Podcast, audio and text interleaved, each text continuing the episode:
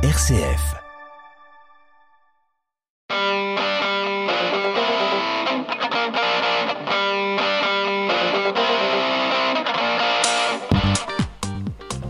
Bonjour à tous et bienvenue sur RCF Loiret dans Aux Citoyens, l'émission qui met en avant les initiatives citoyennes du Loiret. Ravi de vous retrouver pour cette nouvelle émission que je présente ce mois-ci avec Cécile. Bonjour Cécile. Bonjour Maxime et bonjour à tous. Avez-vous déjà assisté à un opéra? Selon une étude réalisée en 2019, si 50% des Français disent assister à au moins un spectacle live, seulement 18% assistent à un concert de musique classique ou à un opéra. L'opéra est-il donc inaccessible? Nous accueillons aujourd'hui pour en discuter la Fabrique Opéra Val-de-Loire, l'association qui démocratise l'opéra. Pour en parler, nous avons le plaisir de recevoir Estelle Dufour, présidente de l'association. Bonjour Estelle et bienvenue dans vos citoyens. Bonjour à tous, merci. Première question, pouvez-vous nous présenter en une phrase l'association de la Fabrique Opéra Val-de-Loire? Alors, la Fabrique Opéra Val-de-Loire, c'est donc une association loi 1901, un but non lucratif, je le précise, donc, comme vous l'avez dit, qui a pour objectif de euh, démocratiser euh, l'opéra, l'art lyrique, euh, en en faisant quelque chose, un spectacle, une production locale, en faisant intervenir, voilà, on y reviendra, mais sur un concept précis, avec quatre piliers, avec, voilà, et d'emmener toute une région à venir découvrir l'opéra, en tout cas. En quoi consiste un opéra coopératif? Alors, un opéra coopératif, l'idée en fait est partie euh, du fait que quand on ne connaît pas, euh, on n'aime pas forcément. Donc, il vaut mieux connaître euh, et mm. faire pour, pour apprécier. Donc, l'idée c'est de, coopérer à l'opéra pour, pour le découvrir. Donc, c'est un des piliers du, du, concept de la fabrique opéra qui est d'impliquer dans la production des jeunes en apprentissage, en études, des étudiants, en, en section professionnelle pour euh, euh, venir euh, travailler dans les coulisses, venir participer à l'opéra, le construire avec nous et de faire en fait de cet opéra un TP géant dans leur spécialité les uns les autres. Et racontez-nous l'histoire de la fabrique opéra. Alors, la, Fabrique Opéra est née à Grenoble de l'idée euh, folle euh, de Patrick Souillot, qui est un chef d'orchestre euh, très reconnu, qui s'est, dit effectivement, comme vous l'avez dit dans votre étude, il y a peu de gens qui aujourd'hui vont à l'opéra parce que c'est ringard, parce que c'est cher, parce que c'est élitiste, parce que ça dure longtemps, parce qu'on comprend rien. Enfin voilà, tout ce qu'on peut dire sur l'opéra. Euh, l'idée, c'est de prendre le contre-pied de tout ça pour euh, effectivement ramener euh, un public plus jeune, peut-être moins ouvert à, la culture, mais en tout cas, à la base, c'est un opéra. L'opéra, c'est un art populaire, et l'idée, c'est de lui redonner ces lettres de noblesse, justement, de popularité. Donc c'est né en 2006 à Grenoble. Ils ont commencé par euh, développer ce concept là-bas. Et puis à un moment donné, ça marchait très bien à Grenoble. Donc ils se sont dit on va essaimer en France. On va proposer euh, à d'autres groupes, d'autres régions de monter euh, ce principe-là. Et c'est comme ça qu'ils sont, sont venus vers Orléans contacter Clément Joubert en 2013 pour, pour, monter, pour proposer de monter la Fabrique Opéra Val-de-Loire. Et donc Grenoble arrivé à Orléans depuis quand? Grenoble débarque tous les ans du coup à Orléans. Parce que voilà on a des liens très très proches avec euh, avec euh, notre maison mère on va dire. Euh, donc la, la, fabrique opéra Val de Loire elle a été créée en décembre 2013 à Orléans pour un premier spectacle qui s'est déroulé en mars 2015 avec Carmen en fait. Et quels opéras marquants ont été présentés à Orléans? Alors on a euh, on a fait évidemment Carmen en premier parce que c'est l'opéra le, le, plus connu et c'était le plus accessible on va dire. Euh, ensuite La flûte enchantée, Aïda, My Fair Lady qui est une comédie musicale mais qui est un opéra moderne en fait, euh, Faust, La Traviata qui a été compliqué à monter avec cette période de Covid, mais on y est arrivé, on a pu jouer. Et puis, bah, à venir euh, West Side Story, aussi euh, une comédie musicale, mais voilà, on, on, s'accorde à dire que la comédie musicale, c'est l'opéra d'aujourd'hui. Donc euh, voilà, il n'y a pas de, de, de distorsion entre les deux. RCF. La joie se partage. Nous accueillons aujourd'hui l'association La Fabrique Opéra, représentée par sa présidente, Estelle Dufour. Estelle, dites-moi combien y a-t-il de membres dans votre association euh, aujourd'hui? Alors, dans l'association, aujourd'hui, on a 121 adhérents.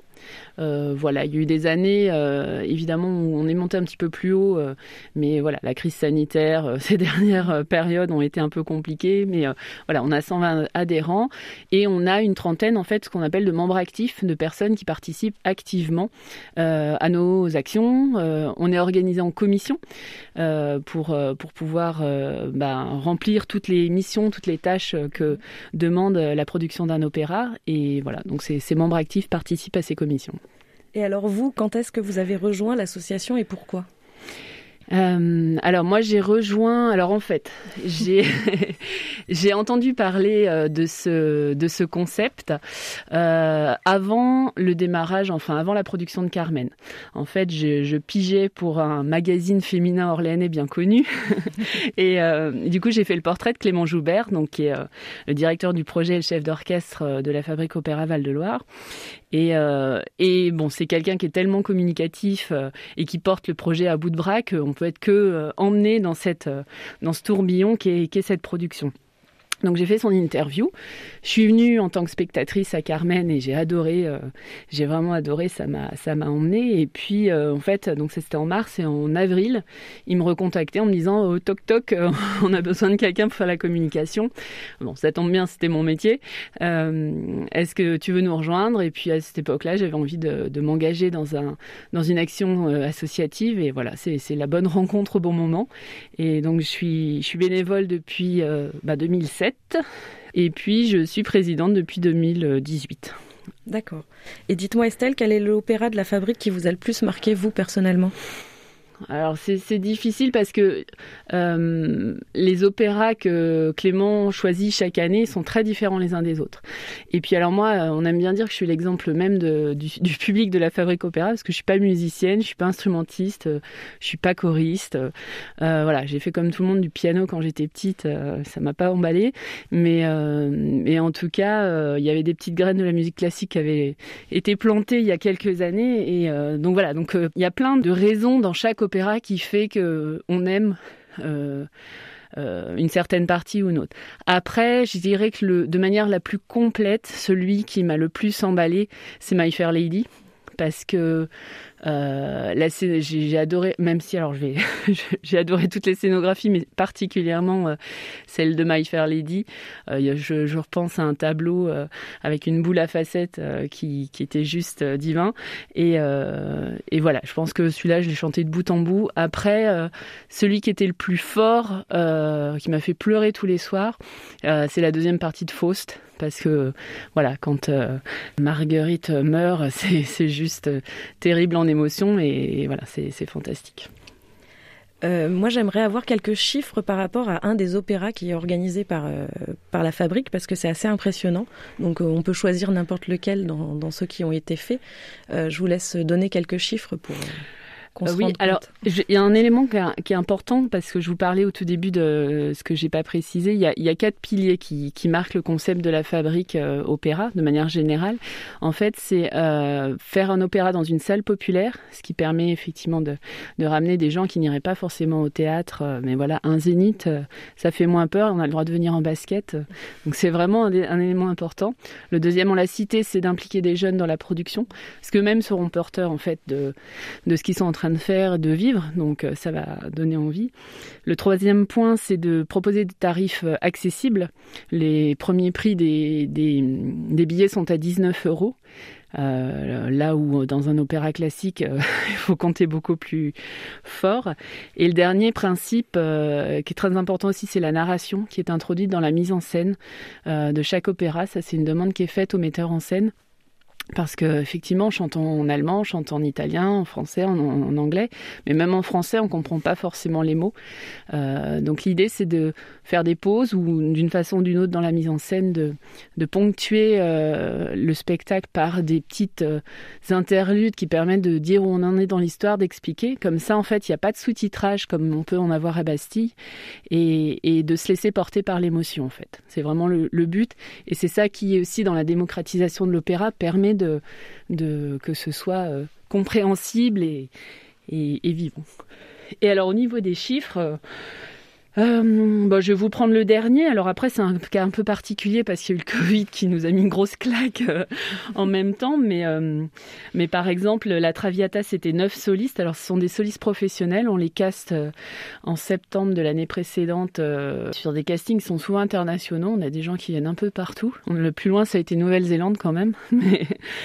donc il y, a, quatre rôles, il y avait quatre rôles parlés. Enfin voilà, on est arrivé quasiment à 1000 1000 personnes en coulisses entre tous les élèves impliqués, parce que alors évidemment on a eu deux années scolaires euh, qui ont qui ont fait participer euh, des classes, mais c'était euh, voilà 72 choristes, 10 danseurs, 4 acrobates, 30 techniciens, 13 établissements scolaires donc impliqués dans cette production de la Traviata. Je vous le disais, presque 1000 élèves. Et puis, euh, et puis euh, voilà, pour un budget qui aurait dû être autour de 600 000 euros et qui s'est retrouvé à plus de 800 000. D'accord. Vous nous avez parlé d'un endroit populaire. La première particularité de la Fabrique Opéra, c'est son modèle économique. Mm. Est-ce que vous pouvez nous en dire un peu plus, s'il vous plaît? Alors effectivement, le, modèle économique d'un opéra classique, on va dire, c'est euh, un portage à 80% de subventions publiques et puis 20% de billetterie et de mécénat privé la grosse originalité de la Fabrique Opéra, euh, c'est effectivement d'avoir complètement inversé cette tendance, euh, partant du constat que les, pouvoirs publics portaient de moins en moins, en fait, euh, avaient les, moins en moins les finances pour porter des projets, quels qu'ils soient d'ailleurs.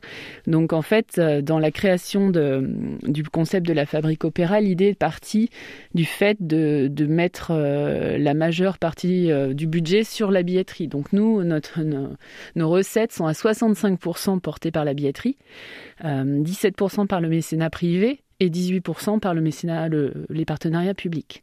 Donc euh, on aime à dire que les spectateurs sont nos premiers mécènes, même si bon voilà, légalement c'est pas tout à fait la, définition, mais en tout cas euh, c'est véritablement le public qui porte ce projet.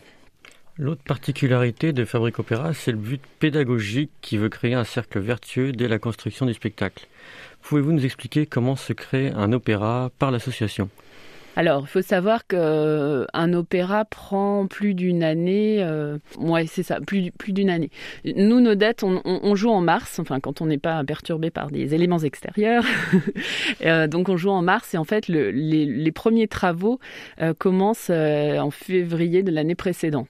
c'est le, les élèves de scénographie avec au lycée Charles Péguy d'Orléans qui travaillent sur, sur la scénographie. C'est le point de départ, en fait de, notre production. Et ils sont encadrés par euh, des professionnels qui nous accompagnent. Et, voilà, c'est eux qui imaginent la scénographie. Donc on présente généralement le nouvel opéra en mai, après celui qui vient de se dérouler en mars.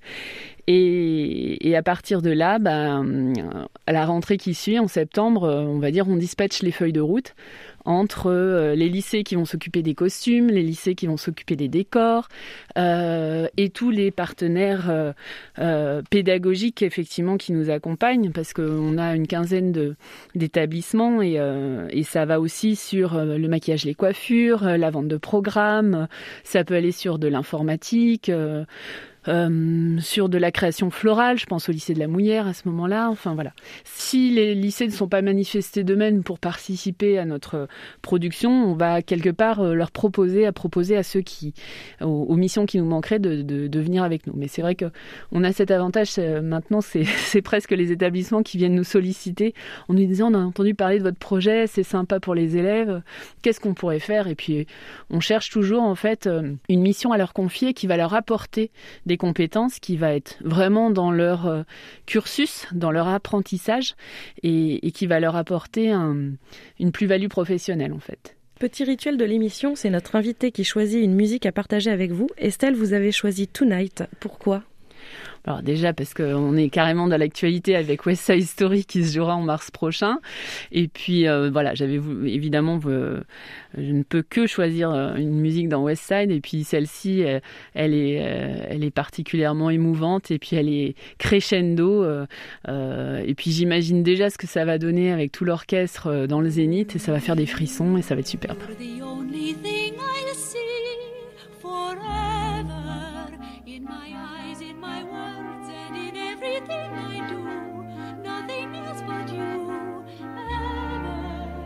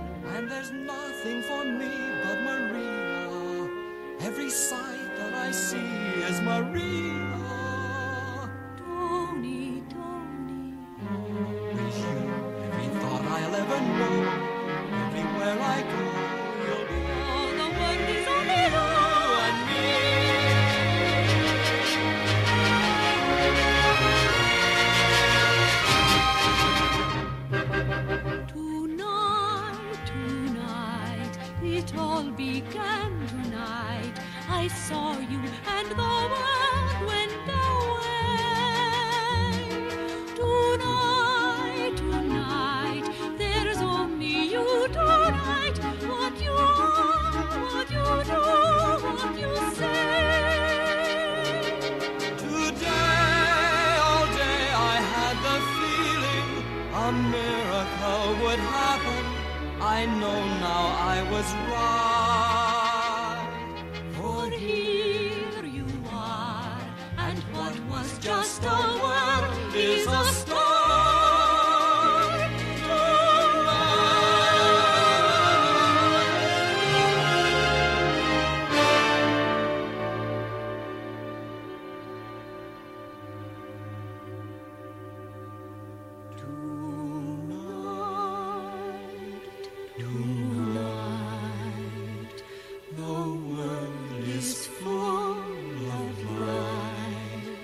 With suns and moons all over the place.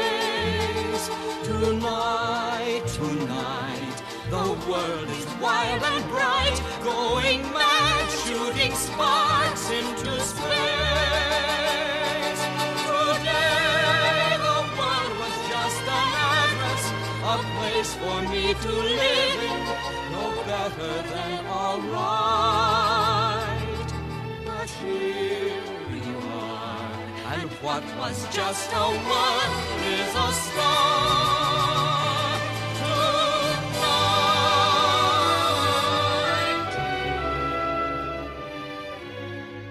RCF. La joie se partage. Vous êtes toujours dans l'émission Aux citoyens, l'émission aux ondes positives qui donne un coup de projecteur sur les initiatives citoyennes. Nous sommes toujours avec Estelle, présidente de la Fabrique Opéra.